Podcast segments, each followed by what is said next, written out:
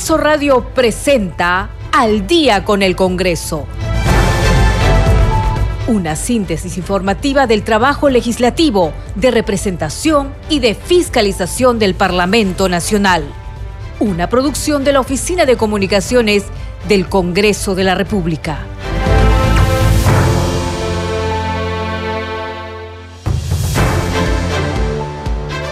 ¿Cómo están? Bienvenidos al programa Al Día con el Congreso. Les saluda Danitza Palomino. Estas son las principales noticias del Parlamento Nacional. El Pleno del Congreso aprobó el dictamen de la Ley de Presupuesto del Sector Público para el año fiscal 2024, el cual asciende a 240.806 millones de soles. En el presupuesto 2024 se contempla un incremento de alrededor de 15 mil millones de soles para los gobiernos regionales y locales en comparación con el presupuesto del 2023.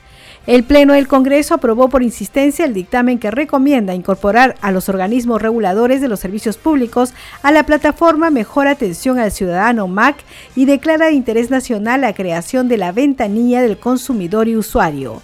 La representación nacional aprobó el texto sustitutorio que declara de interés nacional la implementación del Parque Industrial Tecnoecológico PITE en el distrito de Yura, en Arequipa. El Pleno del Congreso aprobó por insistencia la autógrafa de la ley que propone declarar de interés nacional y necesidad pública la modernización de la infraestructura y del equipamiento del Hospital Nacional Docente Madre Niño San Bartolomé en Lima.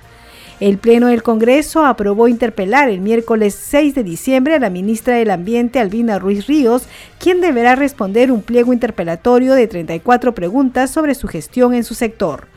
La representación nacional aprobó otorgar facultades de comisión investigadora a la Comisión de Ciencia para investigar por un plazo de 120 días hábiles los presuntos fraudes a la ciencia por la compra y venta de las investigaciones científicas. Usted está escuchando al día con el Congreso.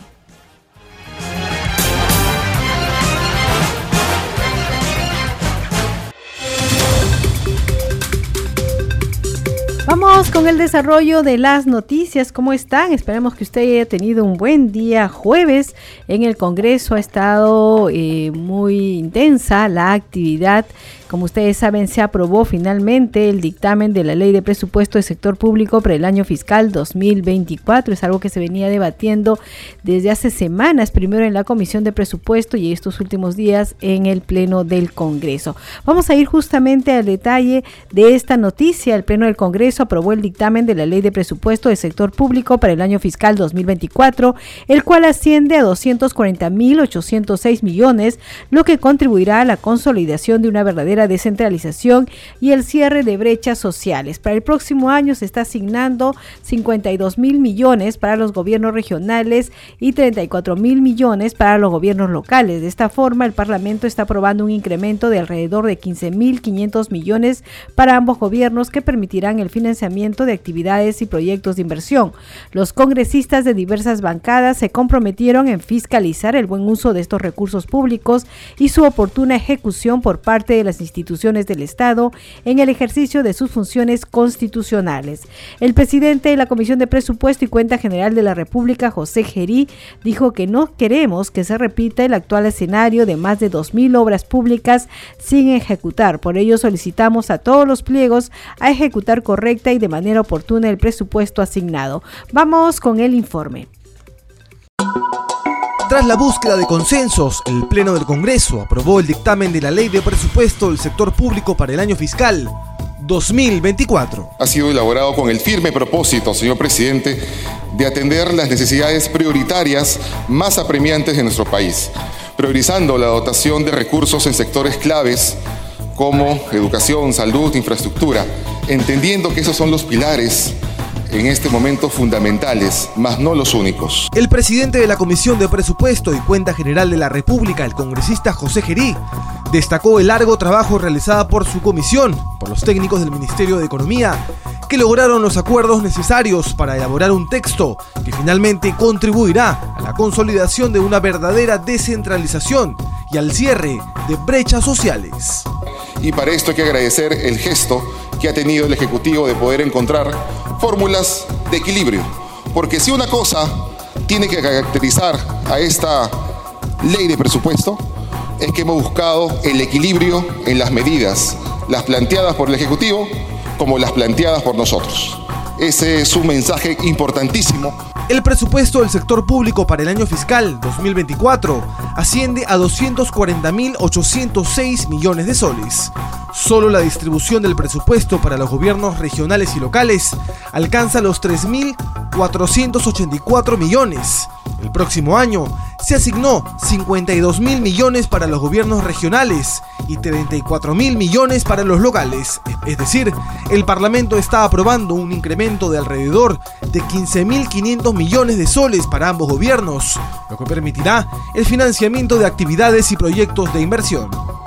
El dictamen aprobado por mayoría prioriza cinco sectores fundamentales para el desarrollo del país, como salud, educación, seguridad ciudadana, prevención de desastres naturales, agua y saneamiento. El jefe del gabinete ministerial, Alberto Otárola, saludó el consenso alcanzado por el Congreso y el Ejecutivo y expresó su aceptación a los dictámenes. Que este es un presupuesto histórico y quiero recalcar por qué menciono esta palabra. Sobre todo para los gobiernos subnacionales, porque continuando férreamente con el proceso de descentralización de recursos tanto a nivel regional como local, este es un presupuesto que pone como prioridad las más urgentes necesidades de nuestro país. Es un presupuesto que va hacia las regiones. El Pleno del Congreso también aprobó el dictamen que propone la ley de endeudamiento del sector público para el año fiscal 2024, equivalente a 2.572 millones de dólares y a 27.089 millones de soles, respectivamente, y el proyecto de ley de equilibrio financiero del sector público para el año fiscal 2024.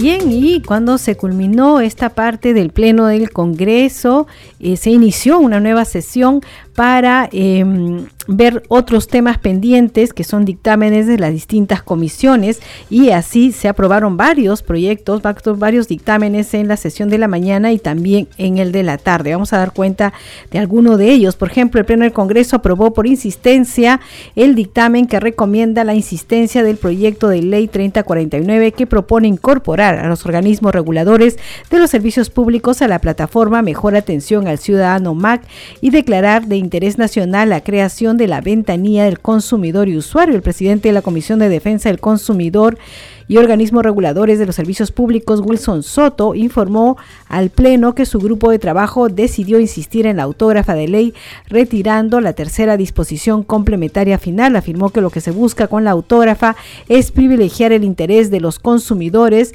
debido a que hay una diversidad de interpretaciones de la forma de reclamar y se han identificado varios tipos, vías e insistencias de reclamos que los consumidores o usuarios de los servicios de agua y desagüe, telecomunicaciones, energía e infraestructura de transporte en su gran mayoría desconoce.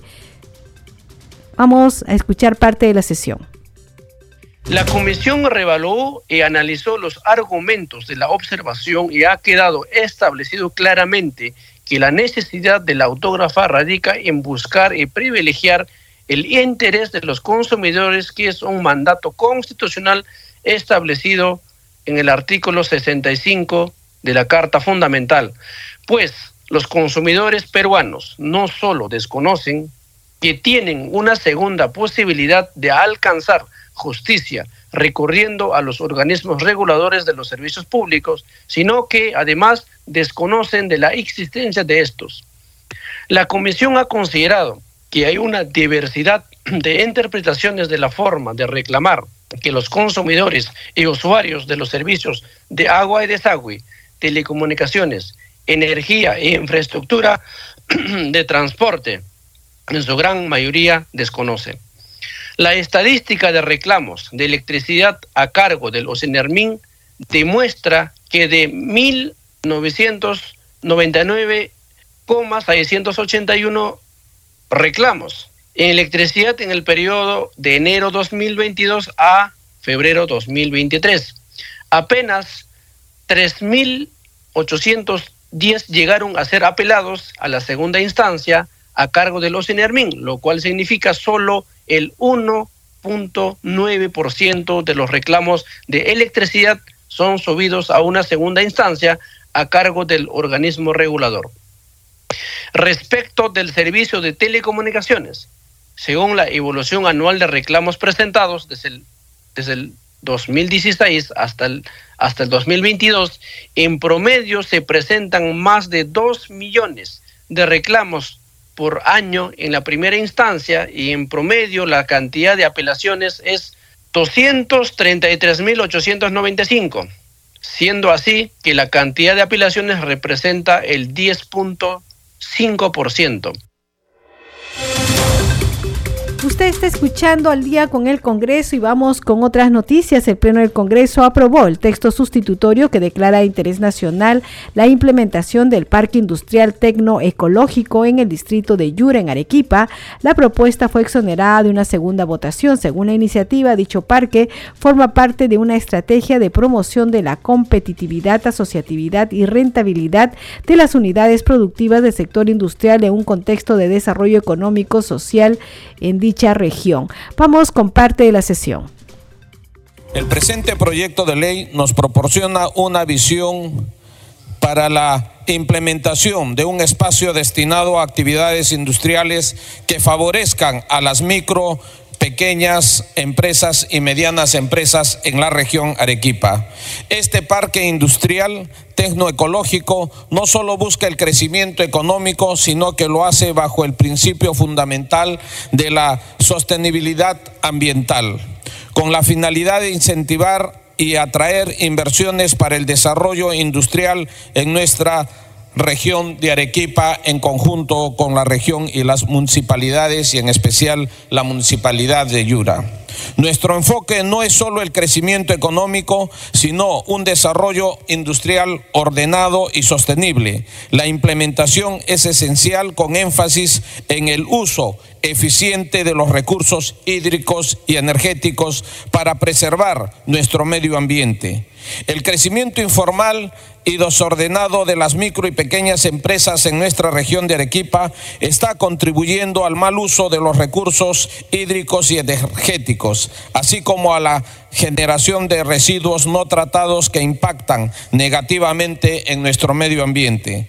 La necesidad de abordar esta problemática es evidente, ya que se refleja en la reducción del 7.2% en el empleo del sector público y privado y en la dificultad para implementar políticas ambientales debido a la distribución desordenada de las microempresas y de la industria. Es por eso que la presente iniciativa legislativa es integral y buscamos atraer inversiones y fomentar el desarrollo industrial, garantizando un crecimiento ordenado mediante un enfoque clúster. Vamos con más noticias aquí en el día con el Congreso y la representación nacional aprobó con 89 votos a favor, 17 en contra y 5 abstenciones interpelar el miércoles 6 de diciembre a las 10 de la mañana a la ministra del Ambiente, Albina Ruiz Ríos, por su supuesta incapacidad en la dirección de esa cartera ministerial. Antes, con 57 votos a favor, 48 en contra y 9 abstenciones, se aprobó admitir la moción 9321 que contiene un pliego interpelatorio de 34 preguntas que tendrá que responder la titular del MINAN. La encargada de sustentar la moción respectiva fue la congresista Margot Palacios, quien sostuvo que el Perú vive una contaminación que ha envenenado a cientos de miles de peruanos, especialmente a niños, sin que se observe ninguna acción de atención por parte del gobierno para dar solución al problema. Vamos a escuchar parte de la sesión.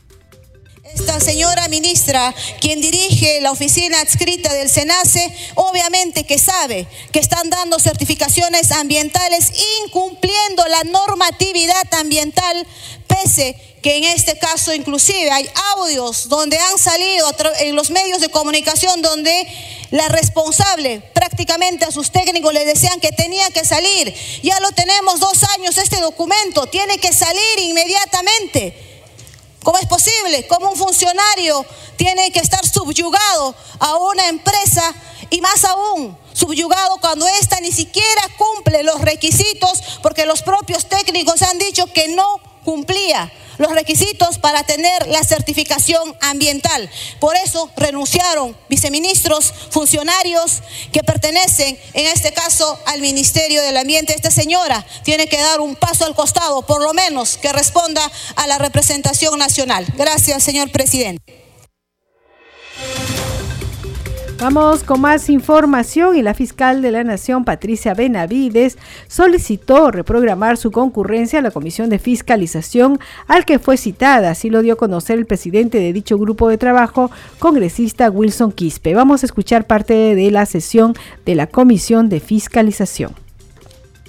Como único punto tenemos la presentación de la señora Liz Patricia Benavides Vargas, fiscal de la Nación, que informará sobre el siguiente tema presunta vinculación a una organización criminal, la cual operaría en la Fiscalía de la Nación relacionada con las diversas denuncias periodísticas sobre presuntos graves hechos de corrupción, identificados como el caso La Fiscal y su cúpula de poder, Operación Valquiria.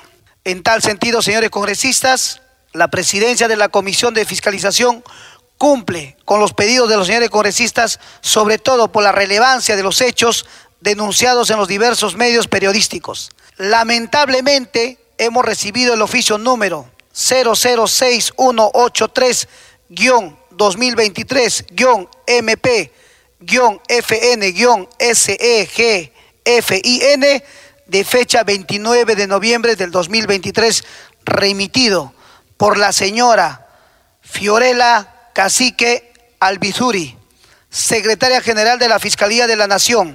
en la cual solicita precisar y delimitar de manera concreta el asunto de interés público que será materia del informe y la reprogramación de su citación para la siguiente semana. Usted está escuchando al día con el Congreso a través de Radio Nacional, Congreso Radio y vamos a seguir informando de las actividades del Parlamento Nacional. Hoy día jueves, esta vez vamos a ir a lo que ocurrió en la Comisión de Defensa. Ante la Comisión de Defensa Nacional se presentó el ex asesor de Pedro Castillo, Henry Shibabukuro, quien durante el interrogatorio guardó silencio. Dicho grupo investiga el uso de aeronaves de los sectores de defensa e interior para actividades no oficiales y por familiares del expresidente Pedro Castillo Terrones. Vamos a escuchar parte de la sesión. Ciudadano Henry Chimabukuro Guevara fue invitado en su oportunidad en calidad de testigo. Se le cede el uso de la palabra si desea formular alguna declaración y o descargo sobre los hechos precisados en el oficio de invitación referido a la moción de orden del día número 4213 que se le adjuntó oportunamente para su conocimiento y fines pertinentes. Solamente puedo alegar que no puedo hacer ninguna, no puedo responder ninguna pregunta ya que me someto al artículo 139 del inciso 14 de la Constitución Política del Perú. Le recuerdo que usted ha venido en calidad de detenido a esta comisión por no haberse presentado en cuatro oportunidades. Conteste nada más las preguntas que se le va a hacer. Señor Chimabukuro Guevara, sírvase a absolver las siguientes preguntas. Algunas que son de contexto para conocer un poco más de usted y su trayectoria, y otras que son propiamente del caso materia de investigación. Señor Chimabukuro, ¿A qué actividades se dedica actualmente? ¿Dónde y desde cuándo? Me someto a guardar silencio. Señor Chimabukuro, según diversos medios de comunicación en los cuales ha brindado entrevistas, usted se presenta como empresario. Pregunta, ¿puede precisarnos qué tipo de empresas tiene o ha tenido? ¿Desde cuándo? ¿Cómo se llaman? ¿A qué rubro o giro se dedican? ¿Cuánto es su capital y direcciones de las mismas? Me someto a guardar silencio. Seguimos aquí en el programa Al Día con el Congreso a través de Radio Nacional y Congreso Radio. Y hay que decir que el Pleno del Congreso aprobó el proyecto de ley que declara al distrito de Huancapi como capital de la defensa ecológica del Perú. La propuesta legislativa fue sustentada por la presidenta de la Comisión de Pueblos Andinos, congresista Ruth Luque. Eh, voy a explicar cuál es la importancia que se propone en el texto sustitutorio que se ha alcanzado para declarar al distrito de Huancapi como capital de la defensa ecológica del Perú. Lo primero es que se debe comprender que eh, el 21 de julio de 1995 fue una fecha emblemática para este sector, pues la municipalidad de este distrito buscaba talar un cedro que se encuentra en medio de la Plaza de Armas cedro que después fue declarado y es considerado actualmente como un árbol patrimonial, con la finalidad de erigir una infraestructura de concreto en su lugar. Es decir, hubo una decisión de parte de eh, la localidad, de la municipalidad, de eliminar este cedro y eh, generar una construcción. Esta acción generó un rechazo colectivo mayoritaria por la población, quienes además alrededor de este tema generaron una identidad en este cedro que conserva además eh, años, conservación y termina siendo histórico para esta zona.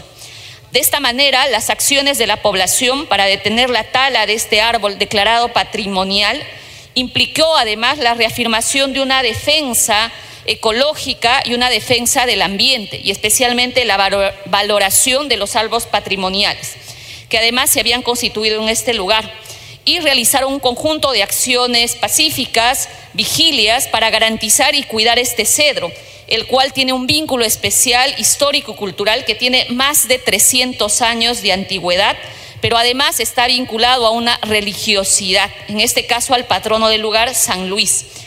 En consecuencia, después de eso se emitió una ordenanza municipal que terminó declarando como árbol patrimonial y que luego fue también reconocido por el Ministerio del Ambiente. Estas son las razones históricas por las cuales generan esta iniciativa legislativa y su importancia. Está escuchando al día con el Congreso y vamos con más información sobre lo que se ha aprobado hoy en la sesión plenaria del Congreso de la República con la finalidad de promover los cultivos andinos y dar a conocer a aquellos que son pocos conocidos. El Congreso de la República aprobó declarar de interés nacional la producción, industrialización, comercialización y exportación de cultivos y frutales andinos. Vamos a escuchar parte de la sesión plenaria. Históricamente los cultivos andinos han venido formando parte de la dieta de los poblaciones originarias debido a la alta calidad de estos alimentos es que contribuyen hoy como un valioso factor en beneficio de la nutrición y salud de todos los peruanos. Los cultivos andinos comprenden un conjunto de granos, tubérculos, raíces, frutales, aromáticas y medicinales que por sus características genéticas no solo contienen un alto nivel nutritivo, sino que también son resistentes a las sequías heladas y la salinidad. Pero sucede que estas calidades no se aprovechan adecuadamente, ya que casi no se explota su gran potencial de transformación en productos procesados. Los diversos cultivos andinos, no obstante tener un alto potencial de transformación, sin que pierdan sus principales cualidades nutritivas ni sus características en, en sabor, color y textura, están subutilizados es necesario tomar medidas para su mejor aprovechamiento en armonía con la naturaleza, ya que estos productos son los que presentan mayores ventajas cooperativas competitivas para la obtención de productos orgánicos. En ese sentido, señor presidente, la Comisión Agraria ha visto por conveniente reconocer y revalorizar la importancia de los cultivos y frutales andinos, que han motivado el presente dictamen favorable de la Comisión. No podemos dejar de mencionar a algunos de estos valiosos cultivos andinos que contribuyen a la economía familiar y el desarrollo económico de muchas familias. En tal sentido, señor presidente, la propuesta legislativa busca hacer hincapié el Poder Ejecutivo de la importancia del impulso que se debe brindar al cultivo, producción, transformación y comercialización de los cultivos y frutales andinos a fin de que se prioricen un conjunto de acciones que permitan su desarrollo y como ello la mejora de la calidad de vida de las familias involucradas en su actividad. Bien, a esta hora de la noche nos vamos con nuestra siguiente secuencia. Congreso en redes. Tenemos información con nuestro compañero Víctor Incio. Adelante, Víctor. Buenas noches, Anixa. Vamos a empezar con un tuit del Congreso del Perú que informa que, atendiendo las legítimas demandas y necesidades urgentes del país, el Pleno del Congreso aprobó el dictamen de la Ley de Presupuesto para el año fiscal 2024. Otra publicación es del legislador Alejandro Soto Reyes, en la que se consigna aprobado, hermanos y amigos de todo el Perú. Después de un arduo debate, diálogo y consenso, hemos aprobado la Ley de Presupuesto 2024, priorizando sectores claves para el desarrollo del Perú. Seguimos trabajando por ustedes. Y un tuit de Congreso Radio informa que el Pleno del Congreso aprobó el dictamen de la Ley de Presupuesto del Sector Público para el año fiscal 2024, que asciende a 240.806 millones. Y un tuit de la legisladora Milagro Jauregui de Aguayo se lee, aprobado por insistencia el proyecto de ley 3405 de mi autoría, que declara la modernización del Hospital Nacional Docente Madre Niño San Bartolomé. La ley busca garantizar la buena atención altamente especializada en salud sexual y reproductiva de la mujer y la atención integral al neonato, niño y adolescente. Y el legislador Alfredo Pariona Sinche saluda al distrito de La Merced por su 78 aniversario de creación política. En esta fecha conmemorativa quiero enviarle un cordial saludo como congresista de la República. Estas son algunas de las publicaciones de Anixa en redes. Retomamos con usted en estudio. Muchas gracias, Víctor Inso. Hay que decir que también hay otras publicaciones en redes sociales. Por ejemplo, la cuenta oficial del Congreso de la República dice Congreso informa, el Congreso aprobó la ley de presupuesto 2024 enfocada en el cierre de brechas en el país con un incremento de alrededor de 15 mil millones de soles para gobiernos regionales y locales. Se destaca el compromiso de impulsar el desarrollo. Y también hay otro saludo, esta vez de la congresista Katy Ugarte. Dice feliz 428 aniversario al distrito de Checa, ubicado en la provincia de Canas, en el Cusco. Bien, con esta información nosotros vamos a ir a una pausa, pero regresamos en breve con más información aquí en Al día con el Congreso.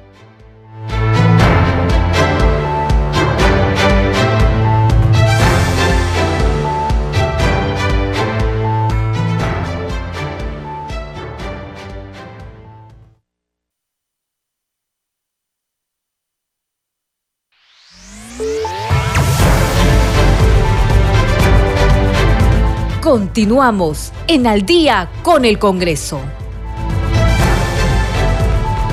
¿Cómo están? Bienvenidos a la segunda media hora del programa Al día con el Congreso. Los estamos acompañando en los controles Franco Roldán, en la conducción Danitza Palomino y vamos con los titulares del día.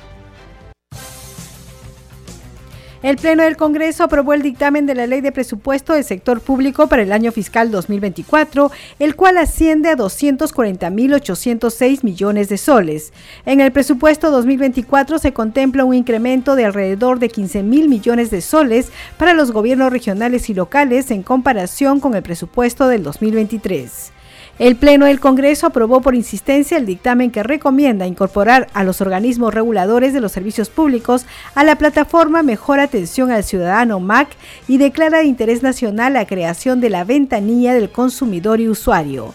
La representación nacional aprobó el texto sustitutorio que declara de interés nacional la implementación del Parque Industrial Tecnoecológico PITE en el distrito de Yura en Arequipa. El Pleno del Congreso aprobó por insistencia la autógrafa de la ley que propone declarar de interés nacional y necesidad pública la modernización de la infraestructura y del equipamiento del Hospital Nacional Docente Madre Niño San Bartolomé en Lima. El Pleno del Congreso aprobó interpelar el miércoles 6 de diciembre a la ministra del Ambiente, Albina Ruiz Ríos, quien deberá responder un pliego interpelatorio de 34 preguntas sobre su gestión en su sector. La representación nacional aprobó otorgar facultades de comisión investigadora a la Comisión de Ciencia para investigar por un plazo de 120 días hábiles los presuntos fraudes a la ciencia por la compra y venta de las investigaciones científicas. Usted está escuchando al día con el Congreso.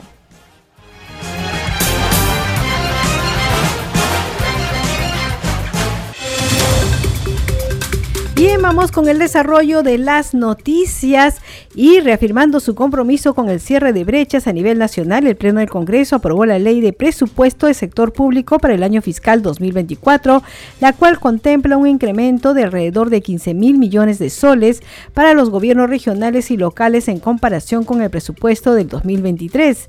En efecto, del presupuesto total aprobado para el próximo año que asciende a más de 240 mil 806 millones, se destinará a los gobiernos regionales la suma de 52.700 3.646 millones de soles, lo que representa aproximadamente un aumento de 10.160 millones de soles con relación al 2023.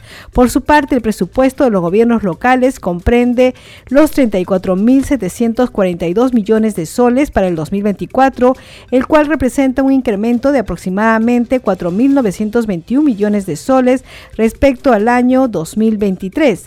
Cabe destacar que la Comisión de Presupuesto y Cuenta General de la República realizó 10 audiencias públicas descentralizadas en nueve regiones del país durante el proceso de redacción del predictamen de la Ley de Presupuesto 2024.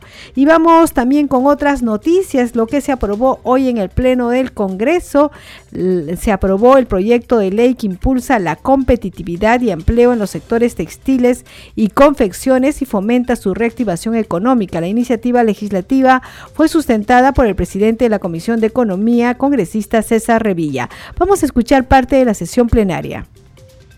El dictamen tiene por objeto impulsar la competitividad y la generación de empleo en los sectores textil y confecciones, así como fomentar su reactivación económica, crecimiento sostenible y revalidación a nivel internacional, teniendo como ámbito de aplicación todos los contribuyentes del régimen MIPE tributario y del régimen general del impuesto a la renta, que desarrollen actividades de la industria textil y confecciones a que se refiere la división 13, clases 1311, 1312, 1313, 1391, 1392, 1393, 1394 y 1399.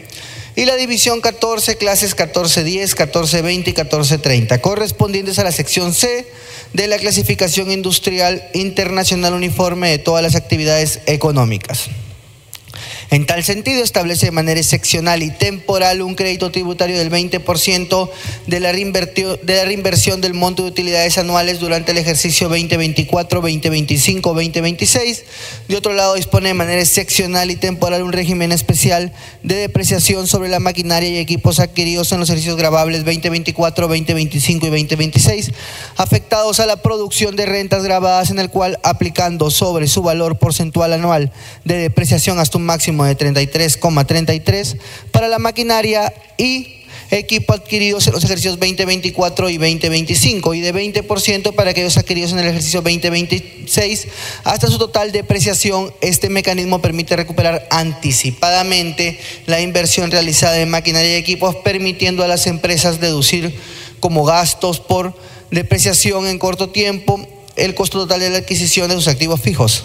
Asimismo, instaura de manera excepcional y temporal una adecuación adicional por la contratación de trabajadores nuevos para los contribuyentes del régimen MIPE tributario y del régimen general del impuesto a la renta que desarrollan actividad de industria textil y de confecciones. Para la determinación del impuesto a la renta de los ejercicios grabables 2024, 2025 y 2026, podrá aplicar una deducción adicional equivalente al 70, 50 y 30% respectivamente de la remuneración básica que pague al nuevo trabajador independiente de su jornada de trabajo y de su modalidad contractual. Usted está escuchando al día con el Congreso y vamos con otros dictámenes aprobados por el Pleno del Congreso. En este caso es, es una aprobación por insistencia. Se aprobó la autógrafa de la ley que propone declarar de interés nacional y necesidad pública la modernización de la infraestructura y del equipamiento del Hospital Nacional Docente Madre Niño San Bartolomé. La iniciativa legislativa que se sustenta en el proyecto de ley 3405 de la autoría de la congresista Milagros Jauregui de Aguayo fue observada por el Poder Ejecutivo el pasado 9 de junio. La vicepresidenta de la Comisión de Salud y Población, Mary Infantes Castañeda, afirmó que la autógrafa apunta a destacar la necesidad de que los sectores y niveles de gobierno comprometidos prioricen la necesidad de llevar adelante mejoras y ampliaciones en los servicios de establecimiento de salud. Vamos a escuchar parte de la sesión. Esta autógrafa había recibido amplio respaldo del Pleno del Congreso, atendiendo a su carácter declarativo y a poner el foco de interés sobre la situación crítica de la infraestructura del Hospital San Bartolomé.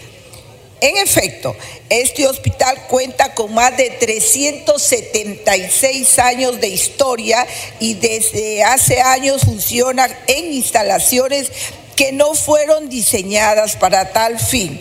Es un hospital de referencia nacional que brinda atención altamente especializada en salud sexual y reproductiva de la mujer, así como atención integral al binomio madre-niño.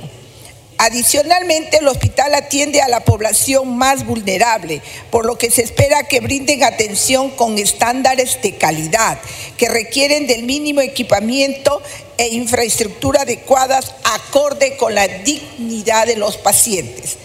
Dadas las características de la norma, sus alcances no invaden competencias constitucionales y legales de los niveles de gobierno y otros poderes del Estado, sino que se aspira a concretar beneficios en, favor del hospital mencionado y de la población usuaria.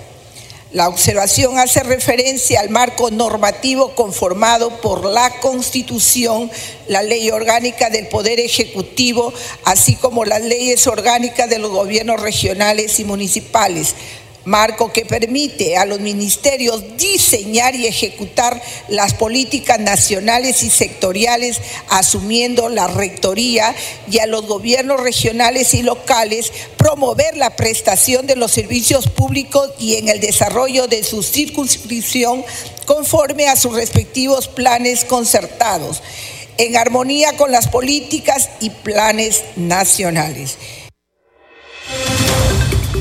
Seguimos aquí en Al día con el Congreso y fueron publicadas la ley que declara de necesidad pública la construcción del puente carrozable entre dos distritos que une los departamentos de Ayacucho y Cusco en el Braen, así como la ley que declara de interés nacional la puesta en valor y gestión de bienes inmuebles ubicados en Apurima, Cusco, Puno y Tumbes, y la ley que regula la quema en pie de cultivos de caña de azúcar para salvaguardar la salud pública y desarrollo del sector. Vamos con el siguiente informe. La ley 31.947 que declara de necesidad pública la construcción del puente carrozable entre el distrito de Villa Quintiarina en el departamento de Cusco y el centro poblado de San Antonio en el departamento de Ayacucho para una mejor integración de las poblaciones del sur de los valles de los ríos Apurímac, Ene y Mantaro, fue publicada y oficializada para su cumplimiento. También se hizo lo propio con la ley 31.948 que declara de interés nacional la restauración, protección, conservación y puesta en valor y gestión de varios bienes inmuebles, entre ellos la iglesia de San Antonio Abad de San Antón, provincia de Azángaro en Puno, el templo colonial de Chacaro del distrito de Tambobamba, provincia de Cotabambas, región Apurímac, el antiguo cabildo de Tumbes y la casa Hacienda Angostura ubicada en el distrito de Saya, región Cusco. Para tal efecto, los gobiernos locales y gobiernos regionales de las regiones involucradas, en coordinación con el Ministerio de Cultura y el Ministerio de Comercio Exterior y Turismo, priorizarán las acciones pertinentes de acuerdo con sus competencias para el cumplimiento de la referida norma. Por último, fue publicada la ley que regula la quema en pie de los cultivos de caña de azúcar como método de cosecha y establece un plazo de adecuación para que los productores de caña de azúcar desarrollen e implementen procedimientos de cosecha que no deterioren la calidad del aire ni afecten la salud de la población. Todo productor de caña de azúcar deberá contar con una certificación ambiental de las actividades agrícolas de dicho cultivo, además de adecuar los instrumentos de gestión ambiental. También serán sujetos de sanción por el organismo de evaluación y fiscalización ambiental OEFA según la gravedad de la infracción y la magnitud del daño ocasionado. Vamos con más información y se reafirman lazos de amistad y hacen votos para un mayor intercambio comercial entre Perú y Marruecos. Vamos con el desarrollo de la noticia con la presencia de los miembros de la Liga Parlamentaria de Amistad Perú-Marruecos, integrantes de la Comisión de Relaciones Exteriores y del embajador del Reino de Marruecos, Amin Chaudhry, esta mañana se desarrolló la ceremonia protocolar con ocasión de celebrarse hoy el Día Parlamentario de Marruecos. El legislador Ernesto Bustamante Donaire, presidente de la Liga Parlamentaria de Amistad Perú-Marruecos, solicitó al Ministerio de Relaciones Exteriores se contemple la posibilidad de que el Perú cuente con un consulado general en Abidjan o el Aulum, que son ciudades que se encuentran en el sur de Marruecos, en el Sahara marroquí. Es importante, dijo, que el Perú tenga presencia ahí. Hay otros 30 países que ya tienen un consulado, pero el Perú sería el primer país sudamericano en tenerlo, indicó. Comentó que el Perú espera un intercambio comercial mucho más intenso con Marruecos. Dijo, nosotros tenemos un puerto importante como el de Chancay. Marruecos tiene un puerto importante como el de Tarjermet y otro en construcción en Abidjan, que será el más significativo en el occidente de África, igual que Chancay, que será el puerto más importante del occidente de América. Queremos un hermanamiento entre ambos puertos, afirmó Bustamante. Bien, a esta hora de la noche tenemos que dar cuenta de los logros de las comisiones. Esta vez vamos a presentar los logros en primera en esta primera legislatura 2023-2024 de la Comisión Especial Multipartidaria de Protección a la Infancia en el contexto de la emergencia sanitaria. La protección de los niños, niñas y adolescentes es de gran importancia para el Congreso de la República y lo demuestra con el trabajo que viene realizando la Comisión Multipartidaria de Protección a la Infancia. A continuación, les compartimos el balance de lo que se ha logrado durante la primera legislatura del presente periodo. Hasta la fecha, la comisión ha llevado a cabo un trabajo incansable realizando 25 sesiones ordinarias, 11 sesiones extraordinarias y más de 35 visitas de seguimiento entre otras actividades, para abordar las necesidades y desafíos que enfrentan niñas, niños y adolescentes en nuestro país. Uno de los logros más destacados ha sido la realización de tres campañas por el derecho a la identidad, se llevó servicios de DNI gratuito a lugares como Comas, Lima e Independencia en la región Lima. El trabajo no se limitó a una ubicación específica, por lo que se coordinaron dos campañas multisectoriales descentralizadas en Tacna y Talara, brindando atención en salud y servicios sociales en lugares que más lo necesitan. Además, se logró un hito importante al firmar el Pacto por la Infancia, un compromiso conjunto con el Poder Ejecutivo para impulsar iniciativas en favor de la infancia. Junto a la Defensoría del Pueblo, UNICEF y la Mesa de Concertación, se elaboró la agenda para los gobiernos regionales y locales en materia de derechos de niñas, niños y adolescentes. Con la labor de control, se puso en marcha el Observatorio y Registro Nacional de Niños y Adolescentes con diagnóstico de cáncer, proporcionando información vital para la formulación de políticas públicas. Además, se difundieron los esfuerzos a través del programa televisivo Juntos por la Infancia, transmitido por el canal del Congreso y plataformas virtuales.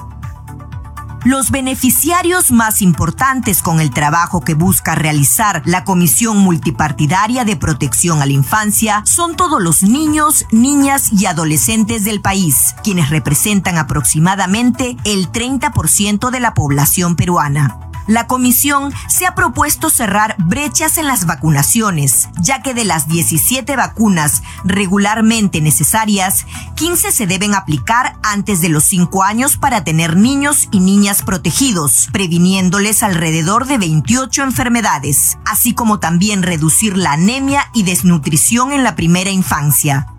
Otra meta igual de importante es realizar sesiones macroregionales proyectadas con sede en las regiones de Piura, Lima Provincias, Cerro de Pasco, Ucayali y Arequipa. También se continuará con las campañas de entrega de DNI gratuito y asegurar una mayor atención presupuestal.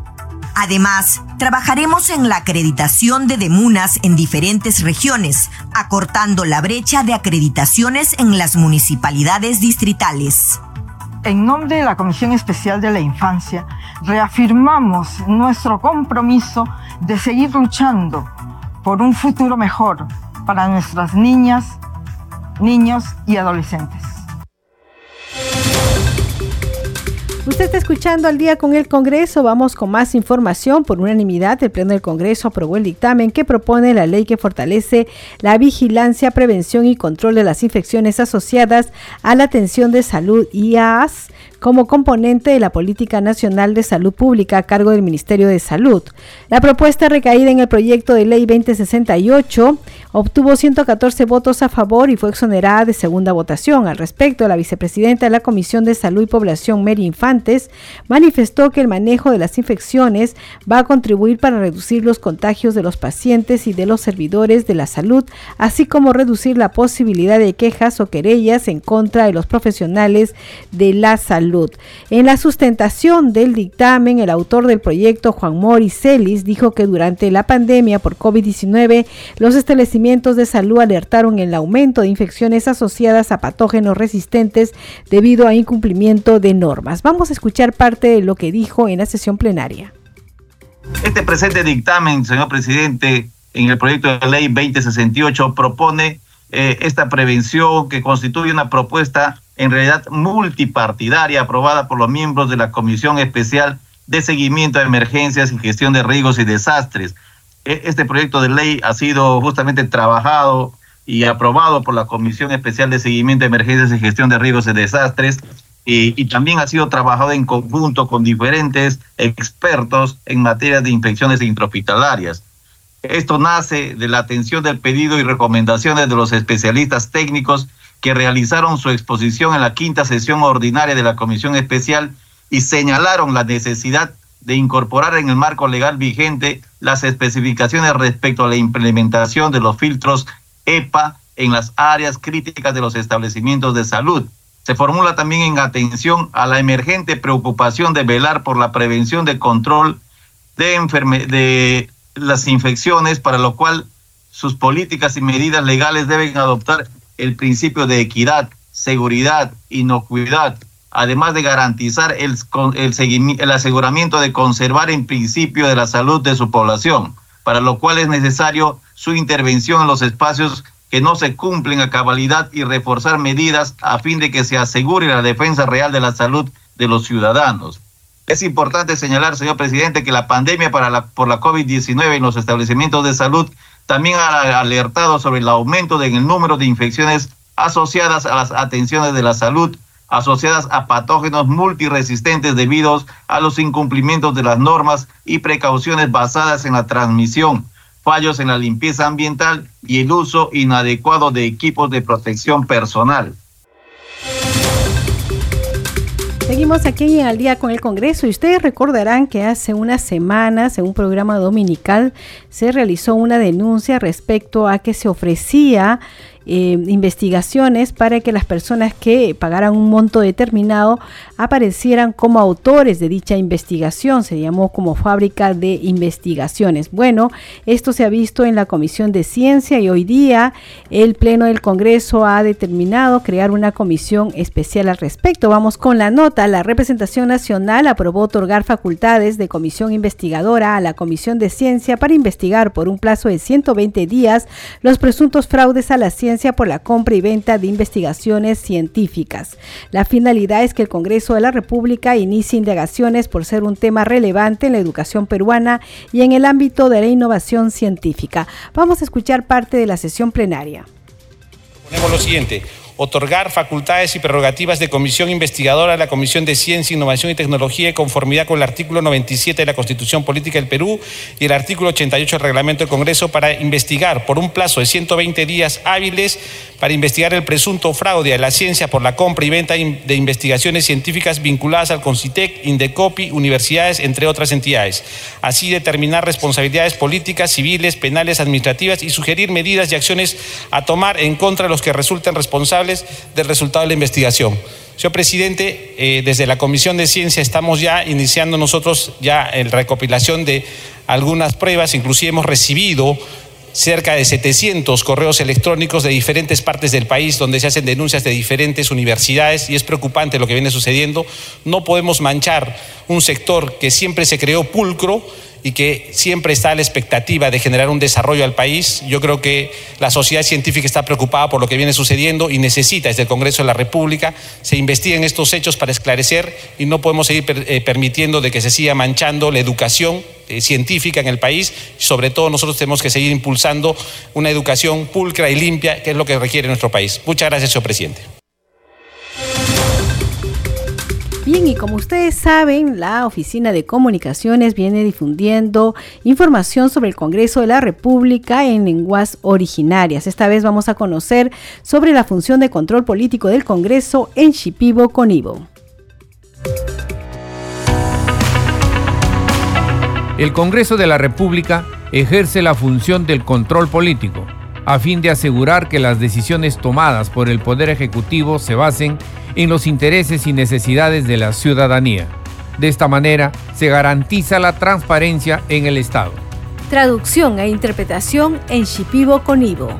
Ha Congreso de la República Akanay, Hanja Uinei, Ha Gobierno ni Akai Hawikibu, y tanto Tihaku, Ha Humabo, Ha Hawikibu Kunkanaibu, y tan jamás Katabu Hawikibu, Uintana.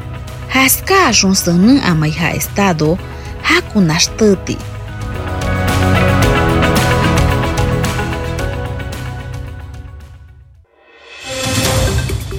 Bien, aquí en el día con el Congreso ya nos vamos con los titulares de cierre. El Pleno del Congreso aprobó el dictamen de la Ley de Presupuesto del Sector Público para el año fiscal 2024, el cual asciende a 240.806 millones de soles. En el presupuesto 2024 se contempla un incremento de alrededor de 15 mil millones de soles para los gobiernos regionales y locales en comparación con el presupuesto del 2023. El Pleno del Congreso aprobó por insistencia el dictamen que recomienda incorporar a los organismos reguladores de los servicios públicos a la plataforma Mejor Atención al Ciudadano MAC y declara de interés nacional la creación de la ventanilla del consumidor y usuario. La representación nacional aprobó el texto sustitutorio que declara de interés nacional la implementación del Parque Industrial Tecnoecológico PITE en el distrito de Yura en Arequipa. El Pleno del Congreso aprobó por insistencia la autógrafa de la ley que propone declarar de interés nacional y necesidad pública la modernización de la infraestructura y del equipamiento del Hospital Nacional Docente Madre Niño San Bartolomé en Lima. El Pleno del Congreso aprobó interpelar el miércoles 6 de diciembre a la ministra del Ambiente, Albina Ruiz Ríos, quien deberá responder un pliego interpelatorio de 34 preguntas sobre su gestión en su sector. La representación nacional aprobó otorgar facultades de comisión investigadora a la Comisión de Ciencia para investigar por un plazo de 120 días hábiles los presuntos fraudes a la ciencia por la compra y venta de las investigaciones científicas. Usted está escuchando al día con el Congreso.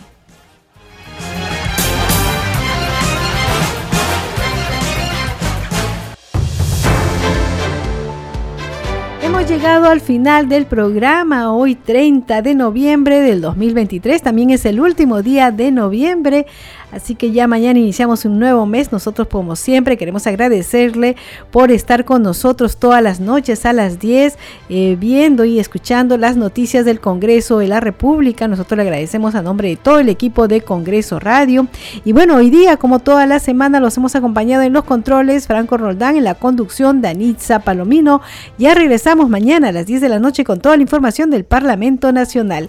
Que tengan muy buenas noches.